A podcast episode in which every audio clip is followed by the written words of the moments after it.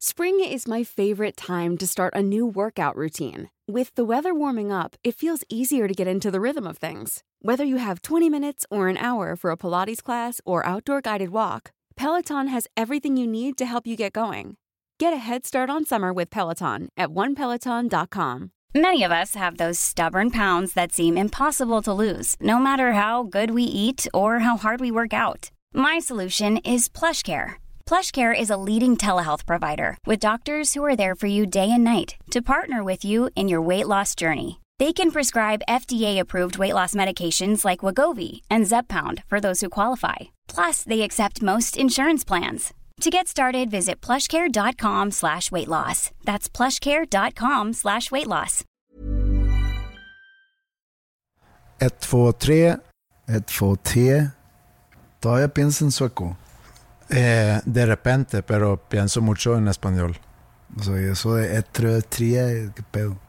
de que probando micrófono en sueco. Ah, ya estás grabando. Ok, perdón. Sí, al mejor podemos empezar de una vez. Pero cada vez que me preguntan eso, que sí pasa, no, no tengo la respuesta hacia la mano. Porque pues es que no es como que pensamos en lenguaje. Nada más piensas en situaciones, pero no estás pensando en un enunciado o en un idioma o en lenguaje. Pero sin estar consciente en qué idioma pienso, porque tendría que pensarlo mientras estoy pensando. El lenguaje es un tipo de comunicación. El pensamiento no es un tipo de comunicación. Pues es una comunicación interna. Mm, no. Nomás estás, estás repasando, digamos, pendientes eh, o estás analizando algo. Pero usando un lenguaje. Si no tuvieses lenguaje, no, no pudieras estar pensando. Claro que sí. ¿Qué tal si estoy pensando en alguien? ¿Y qué tengo que hacer para, no sé, eh, pedirle una disculpa a ese alguien? ¿Ok? Mm. Le debes una disculpa y traes presente a la persona y estás pensando en eso. No estás pensando en un idioma, no, no estás pensando enunciados, no estás pensando palabras. Sí. Estás pensando nada más. Pues estás poniendo palabras No, a estás la pensando, estás- en ese caso estarías pensando en una situación. No estás pensando palabras. No estás pensando que le tengo que pedir perdón. ¿Cómo sabes que es perdón? No, no, no, no. Por eso, por- y, y qué tal si, no sé, pues imagínate un sordo. ¿Cómo, ¿Cómo pensaría un sordo que nunca ha escuchado en su vida? ¿A poco estaría este, escuchando en, en, Señas. en señas de manos? No está pensando en señales de mano, está pensando en que le tiene que ir a pedir perdón a alguien. ¿Tú sabías que las señas de mano pueden variar eh, en función de- del país en donde estés? No, no sabía. No sé nada de señalamientos Yo pensé en eso, yo lo conocí el de otro lenguaje día. de señas, perdón. Sí, yo lo conocí el otro día hablando con alguien que me decía que yo sé, pero luego en inglés, por ejemplo, es diferente. Yo, ah, cabrón, no sabía que...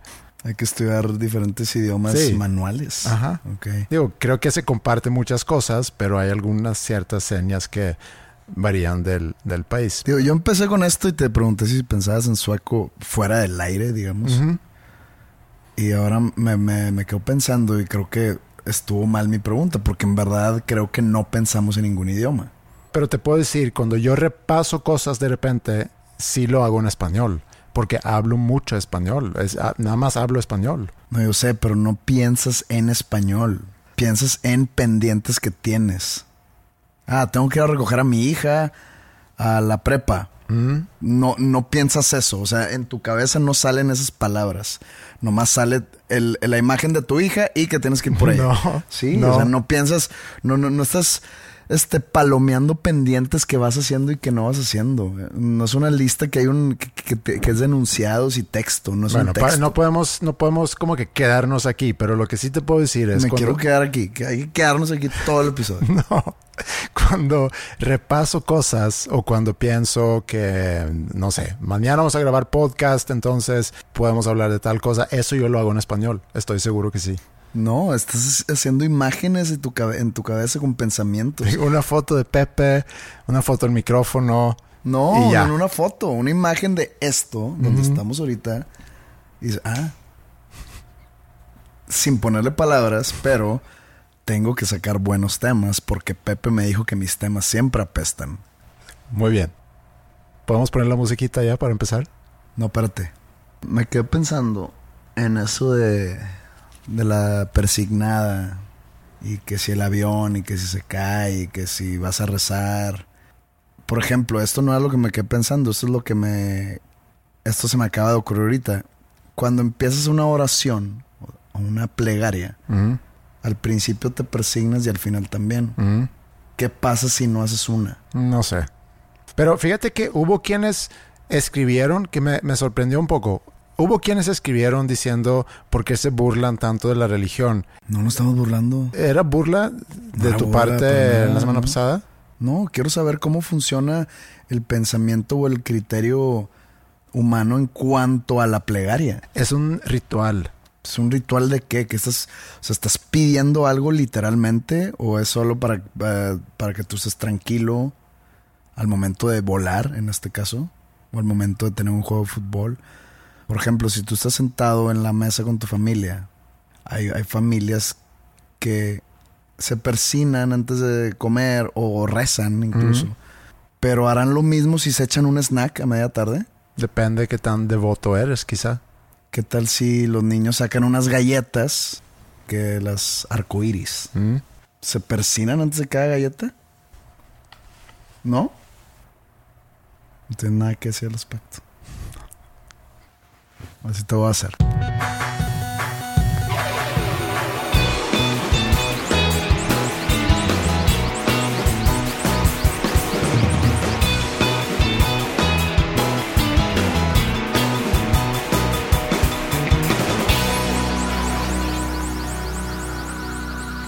¿Tú conoces a la flor cadáver?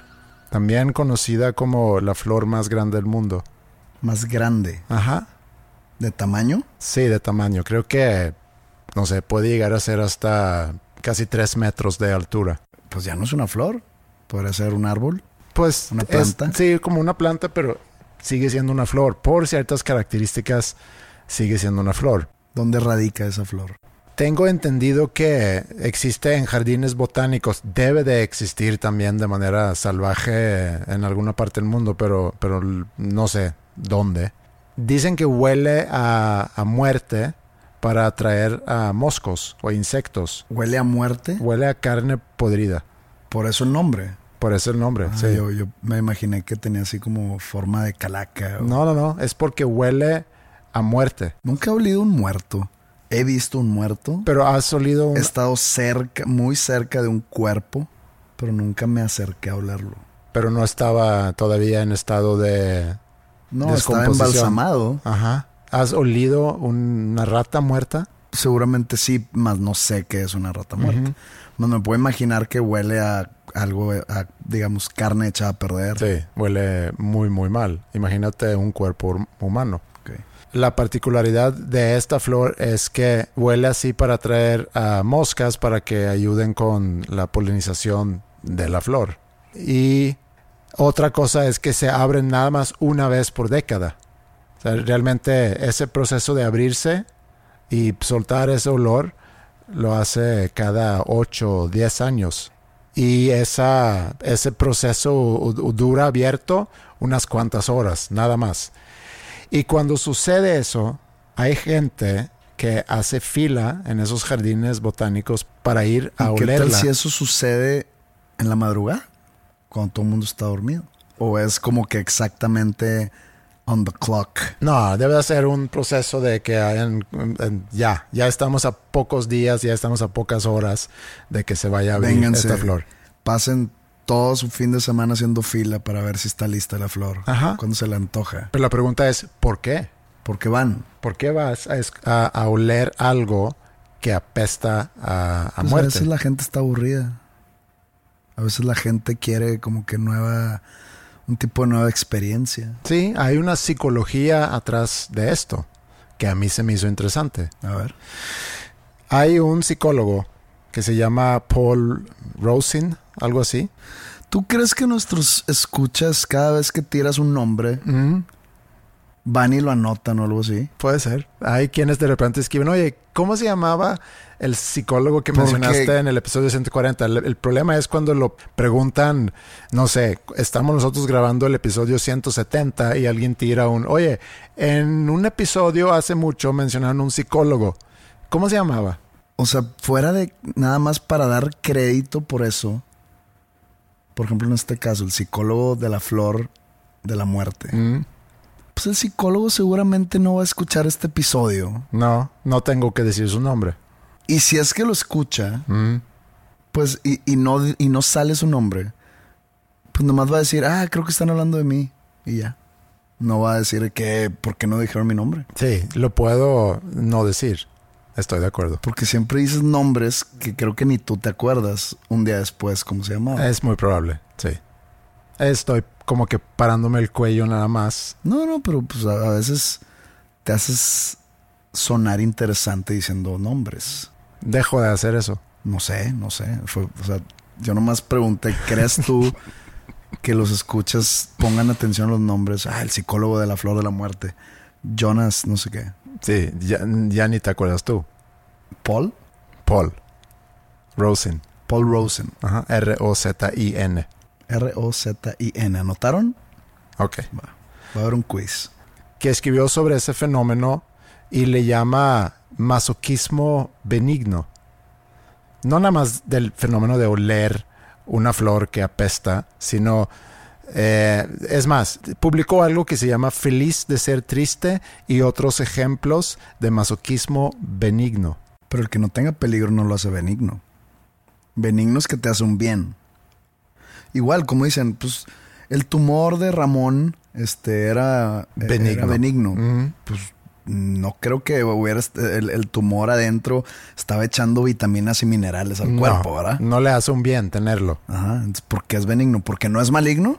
Pues lo llama benigno porque puede, porque tú tienes algún tipo de satisfacción de esto. Podría ser un tumor indiferente. Sí. Pues ahí nomás está. Pero no estamos hablando de tumores. Bueno, masoquismo. Estamos hablando de masoquismo. Y algunos de los ejemplos que menciona es que nos gusta asustarnos, por ejemplo, con una película de miedo, o enchilarte con algo muy picoso, o el dolor que te puede causar un masaje muy firme. O sea, es masoquismo benigno. Te pones en una situación que puede causar incomodidad, pero es una incomodidad que no, que no tiene ningún peligro para ti. Es como, mira, es como cuando vas en una montaña rusa. Tú sabes que estás seguro, pero tu cuerpo no lo sabe. Pero tu cerebro sí. Tu cerebro sabe, pero tu cuerpo reacciona con las curvas y con la gravedad y demás, y te causa una sensación. Masoquismo benigno. Bueno, ándale. No voy a pelear. No, no tenemos que, no tenemos que pelear el tema. Simplemente es para poner sobre la mesa lo que te quiero platicar. Partiendo de esa flor que apesta a madres, pero que genera filas de gente que quiere ir a olerla. que es gente que está aburrida. Como la gente que ve asombrada un avión despegar. Y, te apuesto que no es la primera vez que ven un avión despegar. Que a mí me ha, me ha tocado, por ejemplo, sobre todo en la Ciudad de México, pues el aeropuerto está ahí en, en plena ciudad. ¿no? O sea, no es como el de aquí en Monterrey que está alejado por kilómetros y está en medio de la nada. O incluso el de Guadalajara también está así como que en medio de la nada, alejado mucho de la ciudad. El de la Ciudad de México está en medio de la ciudad. Y hay avenidas alrededor y hay puentes peatonales. A mí me ha tocado ver cómo gente se reúne en los puentes peatonales y se ve desde ahí cómo los aviones pues ahí están y despegan, aterrizan, etcétera. Y hay gente que pues, va ahí y los ve como si fuera un show. Entonces creo que es gente que está aburrida. O es gente que no quiere llegar a su casa. Ajá, puede ser. Pero también puedo entender la atracción en ver un avión despegar o aterrizar. Lo- ¿Tú crees? ¿Tú- Sí, ¿Sí? sí. ¿En serio? Digo, no por horas, pero un ratito. Puedo entenderlo. Pasa aquí en Monterrey también. Si vas al aeropuerto, vas a ver carros estacionados afuera, llegando, casi llegando al aeropuerto, que seguramente vienen por lo mismo. Ver aviones despegar y aterrizar. Es un hobby barato. Es un hobby barato. ¿Cuánto cobran por ver a la flor de la muerte? Fíjate que eso no, no lo leí. No sé si hay una, si cobran una entrada. Pudieran cobrar una entrada. Debe, pues, si hay Sí. colas, Sí. nunca falta el vivo, ¿no? Pero, por ejemplo, ¿a ti te molesta el olor de tu flatulencia? Mm, creo que es de esas cosas que no te das cuenta. O sea, te ha pasado cuando pues tú estás en el baño y acabas y estás, no sé, en, en- en un baño ajeno. O sea, en casa de un amigo tuyo, vas al baño y pues sales y dices tú, ah, pues con madre, me fue bien, no voy a dejar apestoso esto. Y luego entra tu amigo a su baño y te dice, hijo de tu puta madre. Y tú dices, ¿qué, güey? Y tú entras y pues no huele a nada. Porque estás acostumbrado a tu propio olor. Por ahí va el asunto, ¿no? Que está acostumbrado a que siempre huelga, huela yo a eso, pero no, no, no sé la, la ciencia detrás de. Pero estás de acuerdo que eres alerto de tus propios olores. Es una manera para... Por ejemplo, no creo que alguien de, de que tenga mal aliento, y esto es un peligro para la sociedad, alguien que tenga mal aliento sepa que tenga mal aliento. No sé, eso también yo me lo he preguntado. Porque entonces no creo que alguien quiera ir por el mundo teniendo mal aliento adrede. No. Por ejemplo, hay, hay mucho, ¿cómo se dice? No es, no es un prejuicio en sí, pero cuando piensas en, no sé, en subirte al metro en, las, en París, nunca he ido a París, perdón, pero, pero me han contado Ujú. Yo te puedo contar cuando... que, que- que huele mucho a, a humanidad o a gente que no se baña. Pues si no se bañan, o si no, si no usan desodorante más bien, pues no creo que esa persona perciba su propio olor, porque si lo percibiera, correría a ponerse desodorante. Sí, pero por eso te preguntaba, por tu tolerancia a tu propia flatulencia. ¿Puedes tú reconocer que te echas uno y dices, "Ah, Me la mamé. sí? Y estás, Sí. estás alerto a porque sabes que algo anda mal. O sea, es una forma para checar, ando bien o ando mal. Bueno, si huele a, a- a como huele la flor de la muerte, yo creo que sí algo está sucediendo dentro Ajá. de ti y te estás pudriendo Sí. literalmente. Pero lo toleras. Tienes menos tolerancia en cuanto a la flatulencia de otras personas o el olor corporal de otras personas. Porque creo que es algo psicológico. Ajá. Creo que es así como que esto es mío y como es mío lo acepto y lo quiero. Sí. No Pero representa si- una amenaza. Si llegas tú Ujú. y oliendo pinche, si yo huelo pinche Ujú. y llegas tú y te sientes al lado mío y hueles exactamente igual que yo, Ujú. prefiero no olerte. Aunque me esté oliendo a mí mismo, prefiero no olerte porque pues guácala, ¿no? No, y aparte es lo que, lo que dices tú. Es, es psicológico porque es, representa una amenaza. Cuando nosotros vivíamos en cavernas y no teníamos ropa y demás y de repente alguien se echó uno, era un riesgo para los demás porque puede haber, eh, te puedes enfermar, puede haber bacterias. O sea, es una señal que algo anda mal Tú aquí. eres de los que dices nosotros, por ejemplo, si tu equipo le vas al Manchester United Ajá. y cuando pierde el Manchester United tiras el perdimos porque no jugamos bien. No, Ok, ahí no, pero ahorita lo aplicaste hablando de los cavernícolas. estoy hablando de nuestra especie. O te estás incluyendo cuando Ajá. tú nunca viviste en No, cavernas. pero pues, formamos parte de la misma especie. Son nuestros ancestros. Por eso entonces es cuando nuestros ancestros Ah, vivían en cavernas. Cuando nuestros ancestros vivían en cavernas, el olor de las otras personas pudiera llegar a representar una amenaza. Estamos como más atentos a los olores porque pudiera representar una amenaza para nosotros. Y eres más tolerante con tus propios olores. Y creo que tiene mucho que ver con lo que dices, que te acostumbras también a tu olor y quizá no te das cuenta si hueles mal. Te voy a contar una historia que tiene que ver, creo que con la psicología de, lo- eh, de los olores. No sé si es psicología en sí, pero tiene mucho que ver con la memoria en cuanto a los sentidos y sobre todo en el del olfato. Me acuerdo perfecto en un momento que yo estaba en la Ciudad de México, hace un par de años. Y pues yo estaba pasando por, un, por una mala etapa. En esa mala etapa me acuerdo yo estar en la Ciudad de México, estaba yo haciendo algo de promoción o algo y cuando voy me quedo en el departamento de, de una, de unos amigos, de un amigo y una amiga que, que están casados, ¿no? Y me acuerdo que mi amiga me estaba presumiendo un perfume que se compró y después se puso de moda, pero ella, o no sé si ya está de moda, pero la primera vez que yo lo olí, me lo enseñó ella. Y me dijo, es, es unisex, o No sé si usé bien la palabra, pero que es para hombres y para mujeres. Y tiene un olor muy peculiar, así huele como que a, digamos, como a jardín. Huele rico. Huele muy natural, muy herbáceo. Entonces me acuerdo que una vez le dije, deja echarme porque huele rico. Entonces me lo eché, ¿no? Y es importante eso que te digo del momento que yo vivía. Era una etapa un poco difícil. En eso se pone de moda ese perfume y mucha gente ya lo trae. Entonces me topaba ya mucha gente con ese olor y me recordaba cuando estaba yo en esa etapa. Y odio ese perfume porque me recuerda algo feo. Yo te puedo dar un ejemplo de eso, pero lo contrario. Cuando yo conocí a Ingrid, ella usaba un perfume que se llama Perry Ellis 360. No podría yo describirte el, el olor, así como describiste tú ese olor como algo de jardín, pero cuando yo sentí su olor por primera vez, según yo era el olor más rico que había sentido en toda mi vida. Un olor se siente. Pues es parte de tus sentidos, yo creo que sí lo sientes. Un olor se huele. O sea, yo no, yo no siento el verte. O sea, si un día llegas despeinado, no te voy a decir, te siento un poco despeinado. Pudieras decirlo, sí. No te estoy sintiendo. No causa una sensación interna en mí. Tu despeine no me causa ningún tipo de placer. ok. Está bien. Era el olor más rico que había olido hasta, hasta ese entonces. Y siguió usando ese perfume por, no sé, un año, dos años, no me acuerdo, y ya lo dejó. Pero de repente me topo con alguien que pasa en, un, en una multitud que tiene ese mismo perfume.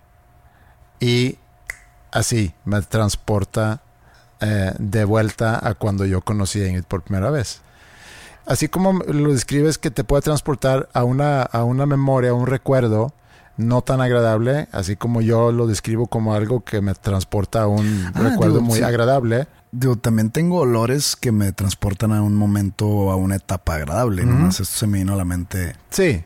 Ahorita que dices lo del, del perfume unisex, yo me acuerdo que estaba en cuarto, quizá quinto de primaria, y me gustaba mucho cómo olía mi mamá digo, yo en aquel entonces pues no sabía mucho de perfumes y que había para hombres y que para mujeres. Para mí era nada más, mi mamá huele muy rico.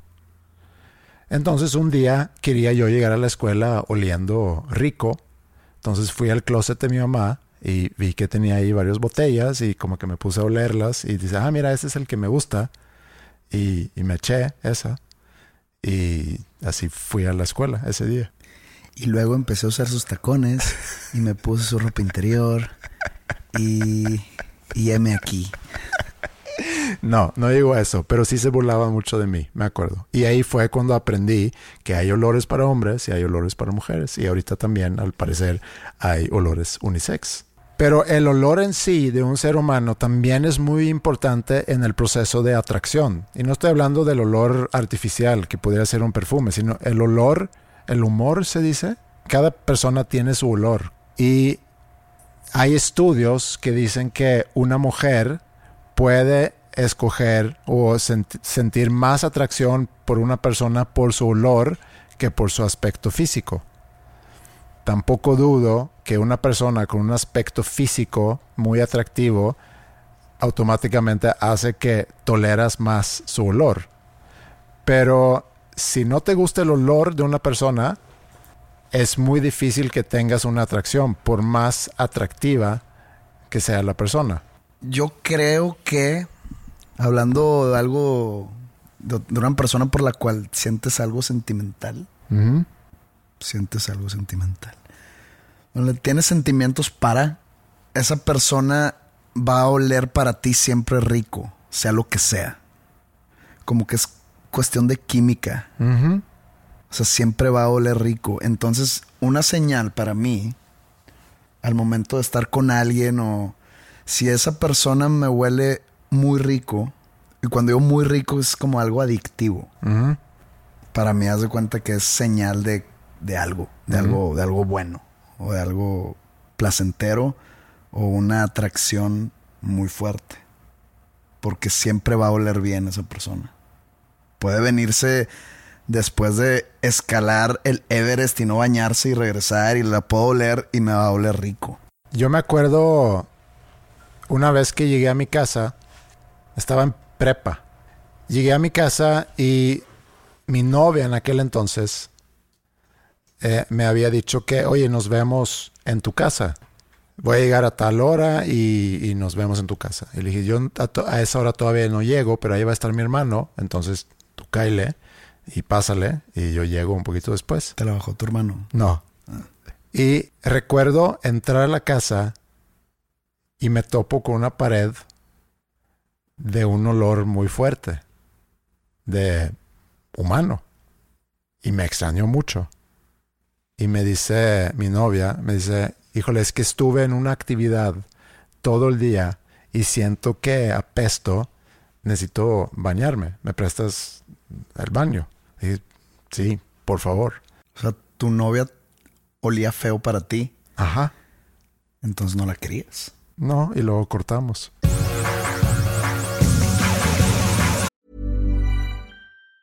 Even on a budget, quality is non-negotiable. That's why Quince is the place to score high-end essentials at 50 to 80% less than similar brands. Get your hands on buttery soft cashmere sweaters from just 60 bucks, Italian leather jackets, and so much more. And the best part about Quince, they exclusively partner with factories committed to safe, ethical, and responsible manufacturing. Elevate your style without the elevated price tag with Quince. Go to quince.com slash upgrade for free shipping and 365-day returns.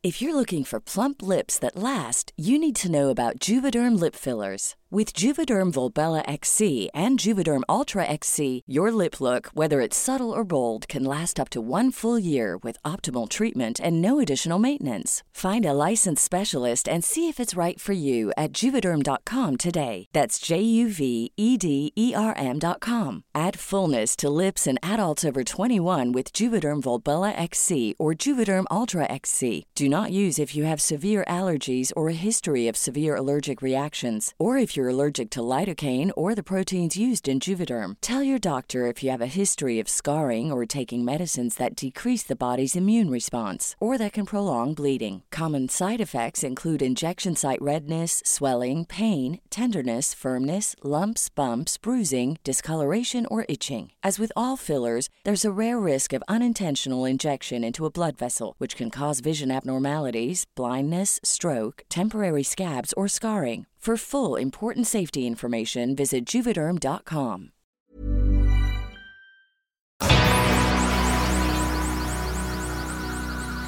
¿Tú sabes quién es Darren Brown? Sí, este, un, un manipulador.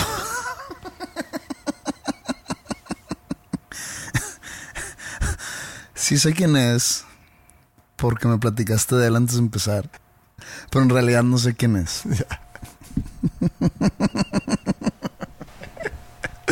Estás bien pendejo. ah, está bien. Eh, mi pregunta sí es, entonces, es más... No, no, estoy familiarizado con él. No. Pero me escuché bien chingón. Ah, claro, es el... Sí. El con artist. Darren Brown. No, sé si es un con artist. No, pues sí lo es. Tengo entendido que desde muy joven, pues no era nadie, no le gustaba mucho el deporte y no sé si era chiquito, no sé si era buleado, y eh, empezó a hacer magia.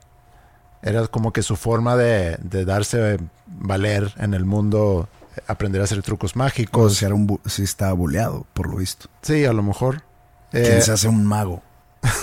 no, sé, él. O sea, ¿cómo tomas una decisión? Quiero ser mago. No, no sé si quiso ser mago o aprender a hacer magia, que al mejor Un saludo a todos los magos ahí afuera no fue personal. Es nomás para darle contenido divertido a este, este episodio, este su episodio.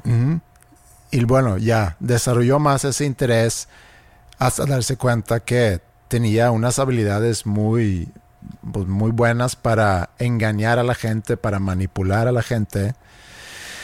Yo hace años vi unas, una serie, creo que era, con él engañando a gente y mostrando cómo puedes utilizar la magia, la ilusión, o más bien el hipnosis para, para engañar a gente. ¿Crees en la hipnosis? Sí. ¿Qué beneficios trae la hipnosis consigo? Puedes, y eso es a lo que voy con, con lo que te voy a contar de Darren Brown, pero creo que hay inclusive en, en ciertas terapias que usan hipnosis para cambiar ciertos comportamientos. Hay gente que quiere dejar de fumar, que van a hipnosis, no sé qué tan, o sea, qué tanto funciona, pero O sea, yo es puedo ir con John Milton, Tauro, ¿cómo se llama? es que es su papá, Ah, Taurus do Brasil, ajá. y le puedo decir, oye, ya no quiero ser tan inseguro, Mm, hipnotízame. mm, puede ser que logra. Es como una Inception, Yo tengo una foto con él, ¿sí? me lo topé de... de- en- mira, hoy viajo a Guadalajara en unas horas Mm, y me lo topé en Guadalajara haciendo promoción de no me acuerdo qué, creo que era mi álbum Noche. Pero es mexicano. No sé, güey. O sea, lo conocí ahí porque nos topamos en un Starbucks Mm. y le pediste una foto. no sé, creo que, no me acuerdo cómo estuvo, creo que mi manager conocía a su manager y como que estaban ahí y, y fue de que, ah, tómense una foto, Mm. algo así. Tú lo pediste una foto. No, mira, yo le pido foto a Morrissey, Ujú, le pido foto a Christos Stoikov, a muy poca gente le pido foto. No soy muy fotero, No eres muy pedidor de. no soy muy pedidor de foto. Ok. A Darren Brown le pediré una foto para enseñártela a ti. Él va desarrollando estas habilidades eh, donde la hipnosis es parte de.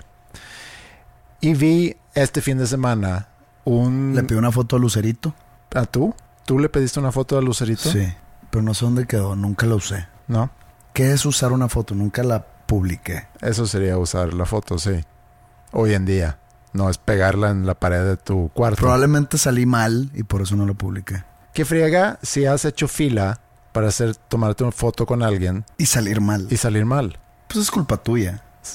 Digo, sí. No puedes culpar si yo me tomo una foto contigo y tú sales mal, pues, ¿qué, qué le hago? Pero que yo no salga bien en esa foto, que a lo mejor esperé una hora para poderme tomar. ¿Y qué tal si llega alguien a, a pedirme una foto y Mm. yo salgo mal? Pues qué derecho tiene esa persona en publicarla. Pregúntame si salí bien. ¿Estarías tú dispuesto en tu próxima firma de autógrafos de poner un nuevo anunciado que Tengo que salir bien. no, no, se puede tomar las fotos, pero yo tengo que dar el visto bueno? Y te quedas ahí otras cuatro horas para nada más revisar. ¿De qué ver? Híjole, no. Otra. De que salgo gordo. de que así estás, pendejo. Sí, pudiera alargar una firma de autógrafo con, con muchas horas. Sa- Salvo gordo, toma otra. Otra. Y el vato que ya me tengo que ir, for- llevo- llevo formado cuatro horas. Ya resulta. Pero bueno. Eh, ¿Dónde estamos? Ah, Darren Brown. Vi ese programa eh, que también es parte de una serie donde hace él producciones ya bastante más grandes. Hace todo un proceso de selección para encontrar una persona que va a participar en ese experimento, que es, a final de cuentas, es un experimento. Con el objetivo de cambiar comportamientos en esa persona. Tienen toda una audición, viene mucha gente, y a la persona que terminan escogiendo dicen no no fuiste seleccionado entonces esa persona regresa a su casa pero en realidad sí fue seleccionado Como The Game. como The Game sí Peliculón. sí muy buena película Michael, Michael Douglas, Douglas. Sean Penn. Ujú. Yo creo que es esas películas que podría verla, digo, con una diferencia de cada cuatro años. sí Como cada mundial. Si te dan un mundial cada verano, pues te aburre. sí Entonces, cada cuatro años ver The Game es... no recuerdo haberla visto una segunda vez pero sí es buen momento para volverla a ver es muy buena esa película Pero sí, es, es con lo que acabas de decir. sí Le, le- le hacen un regalo, ¿no? El hermano. Porque lo veía como que vivía muy solitario, muy frío. Nomás le importaba el dinero. Y Sean Penn, que es el hermano de Michael Douglas, dice, tengo un regalo de cumpleaños. ¿Qué, qué, qué le puedo regalar a esa persona que tiene todo? Porque era un multimillonario, ¿no? Y le regala una invitación a un, digamos, un tipo de juego que no sabe Michael Douglas a qué se está metiendo, pero tiene que ir a hacer como un examen psicométrico, etcétera. Y cuando lo presenta, le dicen, no pasaste. O sea, no te podemos dar el servicio. Sí. Y empieza todo el mugrero. Peliculón. Aquí es lo mismo. Entonces, lo que hacen con esa persona, porque la razón por escogerlo es que es un chavo de 21 años que no sirve de mucho, que no tiene ambición en la vida, vive con sus papás, se la pasa viendo tele, tomando cheves en, en el pub en las tardes con sus amigos, de repente consigue un trabajo y luego lo pierde, eh, no, no respeta mucho a su familia, no aprecia lo que tiene, está mal el chavo. Y lo que quieren hacer con este experimento es quitarle todo lo que tiene para que se dé cuenta lo que sí tenía y para instalar ciertos eh, comportamientos o valores en esa persona. Voy a vale la pena, aunque voy a contar lo que pasa, pero vale la pena que lo vean, porque sí lo recomiendo. Está en Netflix. Se llama Apocalypse and Fear, de Darren Brown. Cuando algo está en Netflix y lo descubres, ¿realmente lo descubriste? O sea, tú llegas con mucha autoridad ¿Mm? recomendando un programa. Entonces, órale, o sea, este güey tiene un, tipo de televisión pues muy underground. soy Cristóbal Colón, hace cuenta. Sí, de que no, pues este güey se fue a, a un canal europeo extraño vía internet piratería y encontró este programa y está en cabrón y lo recomendó. No, si lo puedes ver en Netflix, o sea, matas todo lo que construiste. No, porque quiero que la gente lo vea y está a tu alcance en Netflix. Creo que todo el mundo ya vio todo Netflix. yo no me siento cómodo llegar a recomendar algo que está en Netflix. Ok, ¿tú viste esa? Es como llegar y recomendar el disco de Taylor Swift que acabo de descubrir. Pues no. ¿Tú viste Apocalypse and Fear? No, pues yo no veo la tele. Bueno, pero te recomiendo que lo veas. No puedo recomendar algo que está en Netflix. Nomás pasar el dato. Ah, ok. De que, oye, Netflix está esta madre. Y ya. Paso el dato entonces. Sí. O sea, no llegues con una medalla de oro que dice Apocalypse and Fear y decir, mira, esto es mío, te lo estoy cediendo. No, está en Netflix, güey. Está en Netflix. Tienes razón. Mm, gracias. Eso y que era la otra que no voy a soltar nombres de psicólogos o de científicos. No, suéltalo, suéltalo. Empiezan a intervenir el celular de, de este chavo empiezan a, poner ciertas noticias en la radio de los programas que él escucha para empezar a plantar ciertas ideas. Coincide todo eso con un, eh, una lluvia de meteoritos, se dice, meteor shower, sí, una lluvia de meteoritos que va a pasar, esto es en Inglaterra, que va a pasar por, por Inglaterra en estos días. Y empiezan a hablar sobre un posible impacto que pueda haber de esos meteoritos con lo que sucede en la Tierra. Y luego ya van escalando esto hasta decir que es probable que uno o varios de esos meteoritos van a impactar con, con la Tierra.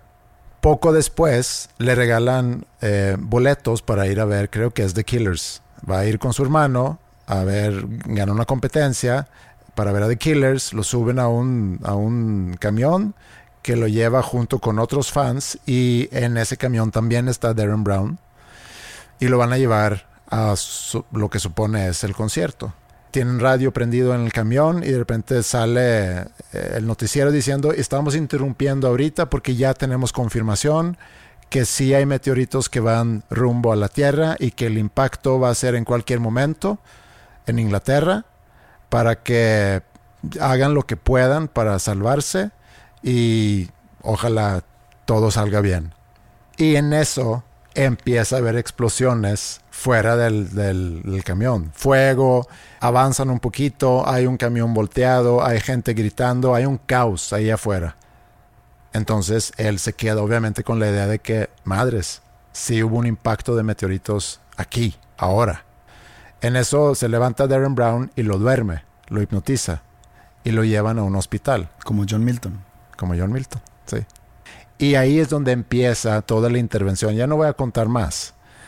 Pero está, está hecho, pues es una gran producción y todo con el fin de cambiar comportamientos de esa persona, de que empiece a apreciar lo que tiene y también que agarre control de su vida, que sea más líder de su vida, que sea más responsable.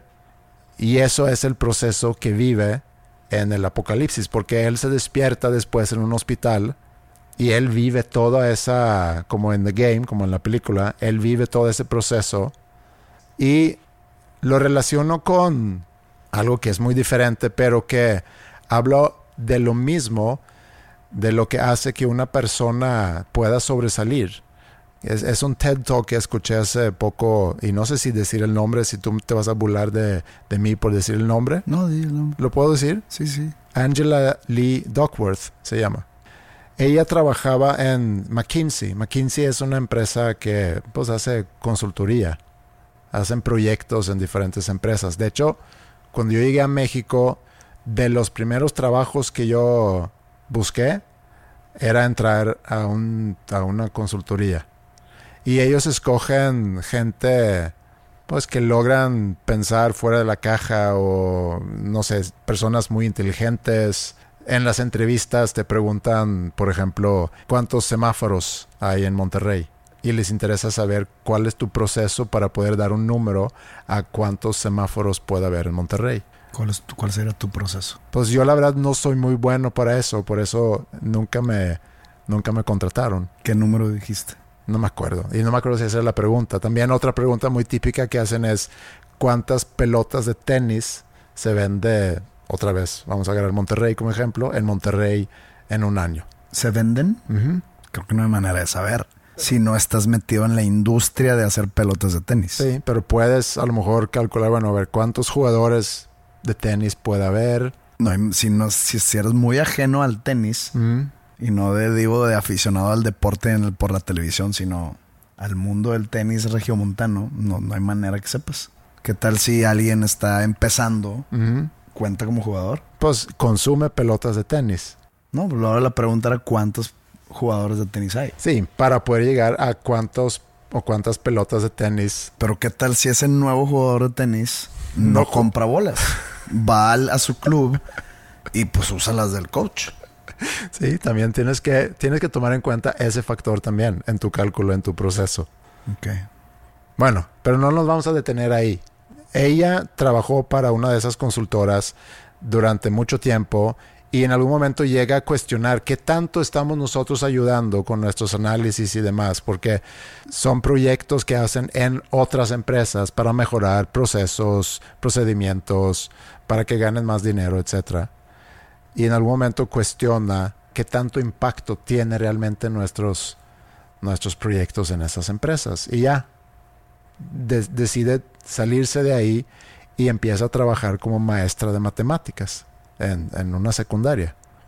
Sigue con esa cuestión de que qué tanto impacto tiene realmente proyectos de consultoría en un negocio y lo liga con qué es lo que determina el éxito de un estudiante. Porque hay unos que, que son muy buenos en matemáticas y otros que no? Y, y por qué tienen diferentes calificaciones y cómo les va en los exámenes, etc.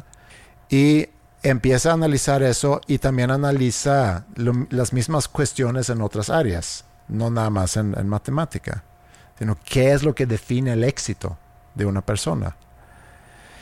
Y su conclusión es que tiene mucho que ver con la perseverancia, con tu forma de lidiar con el fracaso y tu forma de poderte levantar después de un fracaso. O sea, ¿cómo ves el fracaso? El fracaso te puede hundir y puedes hacerte la idea que, no, pues me salió muy mal, entonces yo soy muy malo para esto, entonces siempre voy a ser malo para esto. Hablando del tenis, ahí tengo una historia personal. Hablando de fracaso también. O sea, se juntó todo, ¿viste?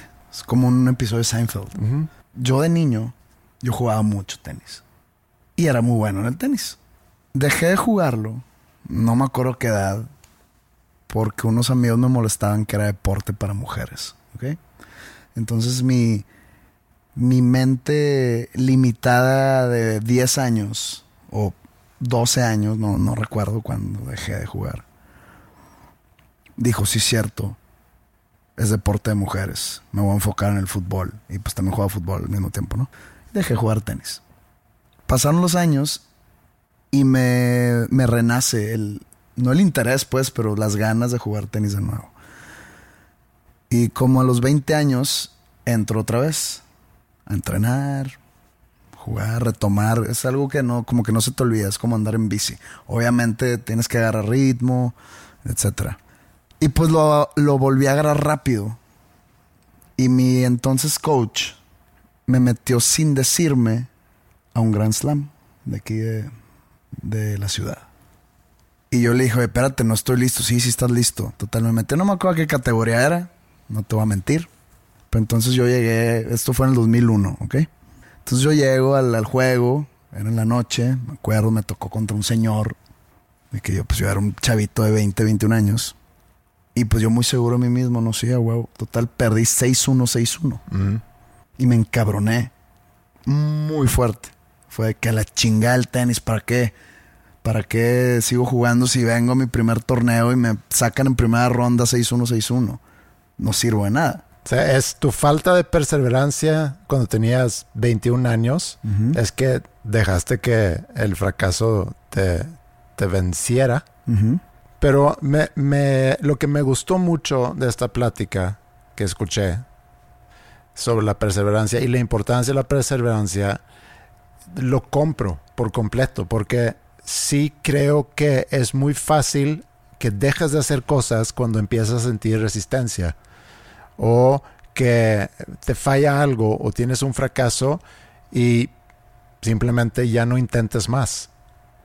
Puede pasar en muchas cosas, puede pasar en el deporte, en la escuela, en tu vida personal, eh, en tu vida, sí, personal social, con novias o con novios, que si has tenido malas experiencias en relaciones, te puedes hacer la idea que siempre voy a tener malas experiencias en, en relaciones. Y lo veo también ahorita que, que estoy trabajando en una escuela con adolescentes en la prepa, cómo hay quienes llegan con una idea que yo no soy muy bueno en la escuela o yo no soy muy buena en, matemáticas, por ejemplo. Y en un lapso de un semestre ya son de los mejores en matemáticas, ya son muy buenos en matemáticas. Y ahí es, no es que en algún momento fuiste malo en matemáticas, te faltó motivación, te faltó interés, a lo mejor te había tocado un mal maestro, pero sobre todo tú mismo te habías hecho la idea que no podías. Y te había ido mal en algunas ocasiones y ya te quedaste con, con esa idea. Por eso la importancia de la, de la perseverancia. Digo, si vamos a entrar en estos territorios, creo que aplica mucho decir que se aprende más de un fracaso que de una victoria. O sea, que el mejor maestro puede ser un fracaso. Y es verdad. Sí. Digo, quitándolo el tenis, que está un poco superficial, digamos. Pero hablando de, no sé, de alguna relación fallida o de algún proyecto que no lograste, no sé, concebir, o una mala inversión, o una, una ¿cómo se le llama los concursos que hace el gobierno para... Licitación. Una, alguna licitación que perdiste. Sí. Te deja mucha lección. ¿Qué, hiciste mal? ¿Qué puedes hacer a la siguiente diferente? Sí, lo peor que puedes hacer es rendirte.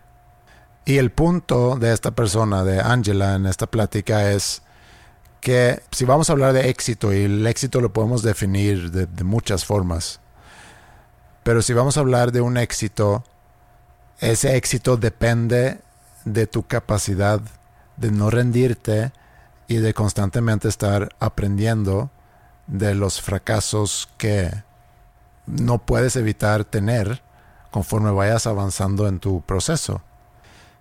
Yo me acuerdo de una situación hace ya varios años que para mí fue un gran fracaso, pero fracaso a tal grado que me sentí muy avergonzado por haberme puesto en esa situación.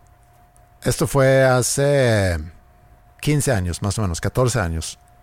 Nuestro negocio ya empezó a andar bien, empezamos a tener proyectos buenos, ingresos, y en eso se nos ocurre acercarnos al banco para decir, oye, tengo este negocio, tengo estos proyectos, me gustaría sacar un crédito para poder tener flujo porque tengo esos proyectos, pero se van a pagar más adelante, entonces por mientras necesito tener un flujo, un crédito que puedo utilizar para financiar los proyectos.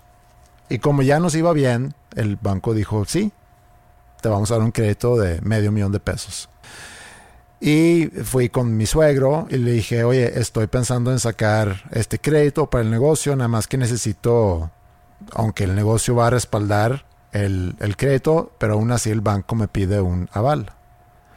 Y aval, para quien no sepa qué es un aval, es alguien que respalda el crédito. Entonces, si nosotros, en este caso, no pudiésemos pagar el crédito en algún momento, el aval entra y lo tiene que resolver. Todo bien. Firma mi suegro, nos dan el crédito y empezamos a usarlo, pagarlo y así vamos, ¿no? Financiando los proyectos que tenemos. Pasa un año y medio, empezamos a tener menos proyectos, pero pues tenemos un crédito de medio millón de pesos que nos permite pagar gastos del negocio, sacar sueldos y demás cada vez se van disminuyendo más los proyectos y de pronto el único dinero que tenemos es el crédito, que ya se está acabando, porque ya lo usamos. Y un buen día me llaman del banco y me dicen, oye, eh, necesitamos eh, tener una junta contigo para revisar el tema del crédito. dije, ok, está bien. Vienen unos días después a la oficina, nos sentamos y me dicen, oye, veo que ya consumieron todo el crédito, ¿cuándo lo van a pagar? Y empiezo yo a explicar que fíjate que nuestros proyectos ahorita, eh, pues ha sido pues, algo pobre en cuanto a los proyectos, pero espero que ya con esto que tenemos en puerta se va a resolver. Y me dicen, bueno, ya pasaron varios meses en que nada más están pagando intereses del, del crédito eh, vamos a necesitar que en la próxima semana nos devuelvan el dinero, medio millón de pesos. Es mucho ahora, era aún más hace, hace 14 años, mucho para nosotros, poco seguramente para otros negocios, pero para nosotros era mucho dinero. Y, me empecé a sentir muy mal porque yo sabía que no hay forma en que yo pueda o que nosotros podamos pagar medio millón de pesos al banco en una semana y a la vez el aval de este crédito es mi suegro. Entonces en cualquier momento le van a llamar y le van a pedir ese dinero. Entonces le llamo a mi suegro y le digo, oye, necesito tener una junta contigo para platicar un tema. Voy a su oficina y me siento enfrente de él y ahí me cayó como un baldo de agua fría, ¿se dice no? Balde. Balde. Balde de agua fría. De mucha, mucha vergüenza pero a tal grado que empecé a llorar enfrente de él.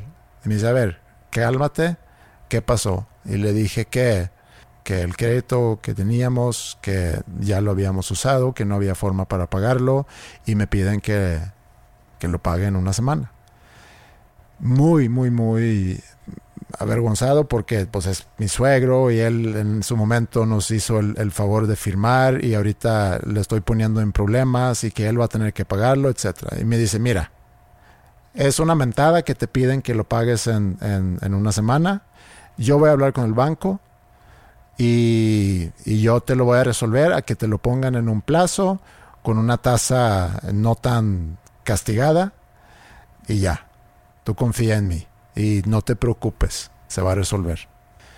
Y ya, habla con el banco y luego me cita en el banco y voy y me dicen, mira, te vamos a dar 36 meses para que puedan pagarlo, estos son los pagos mensuales que tienen que hacer, es la tasa de interés y más les vale estar pagando mensualmente esta cantidad. No dijo quizá más les vale, pero aclaró que es muy importante que, que sean puntuales con sus pagos echamos muchas ganas para echar a andar proyectos, para tener flujo suficiente para mantener el negocio, pero también para poder pagar ese crédito. Y mensualmente estuvimos pagando. Se cruza todo ese proceso con la muerte de mi suegro y realmente él nunca me volvió a preguntar cómo van con el crédito. Yo creo que por por respeto por cariño, al amor tenía él forma de enterarse, pero a mí nunca me preguntó cómo van con, ese tema. Y, y, nunca pude yo decirle que hoy hice el último pago del crédito porque ya no estaba con nosotros. Ahí es donde te persinas y le platicas.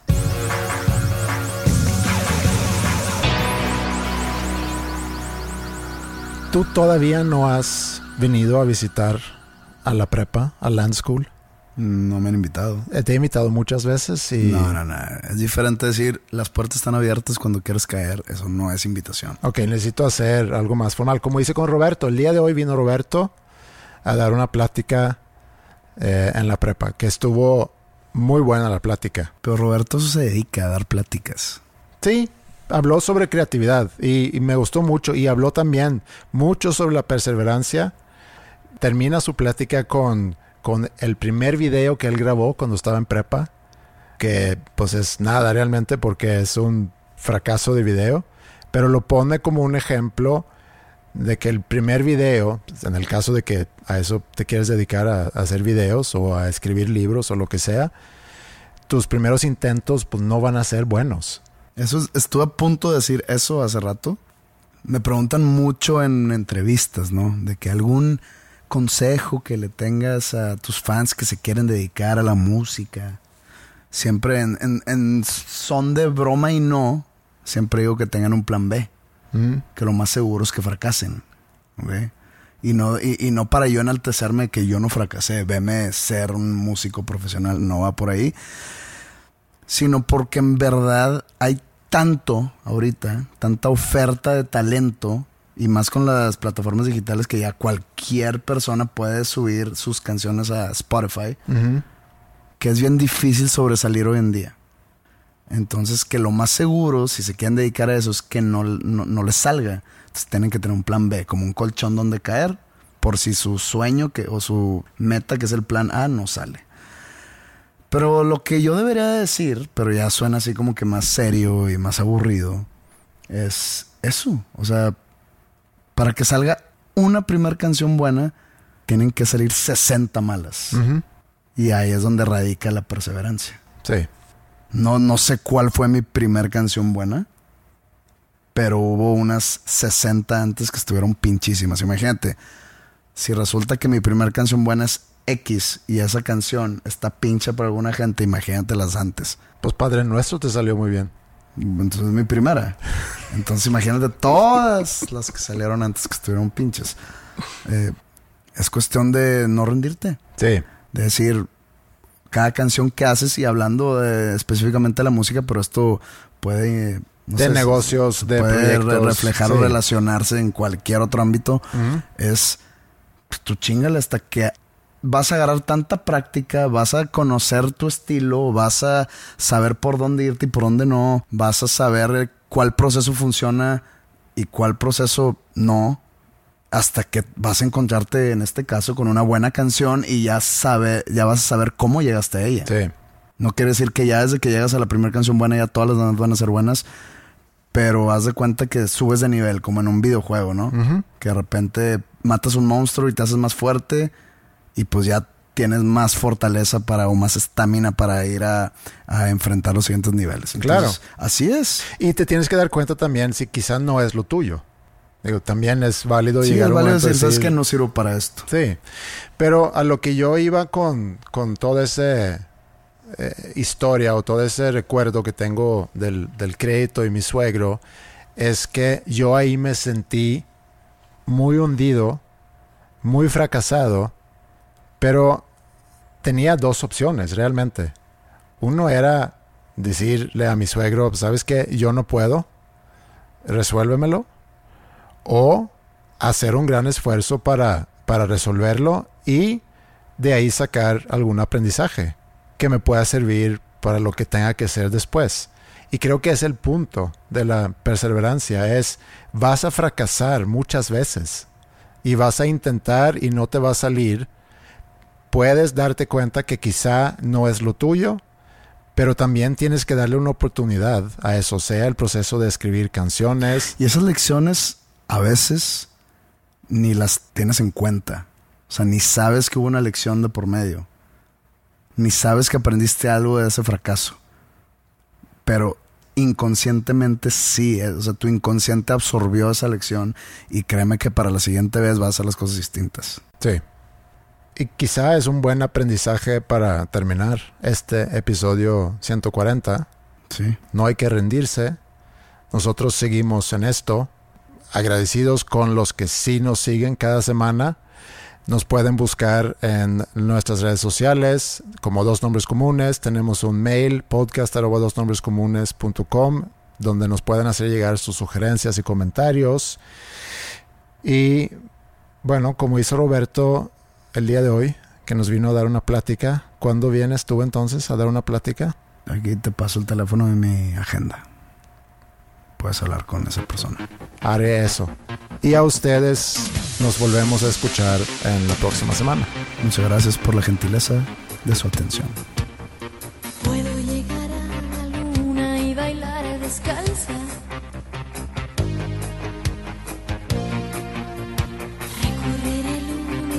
Universo cuando tú me abrazas.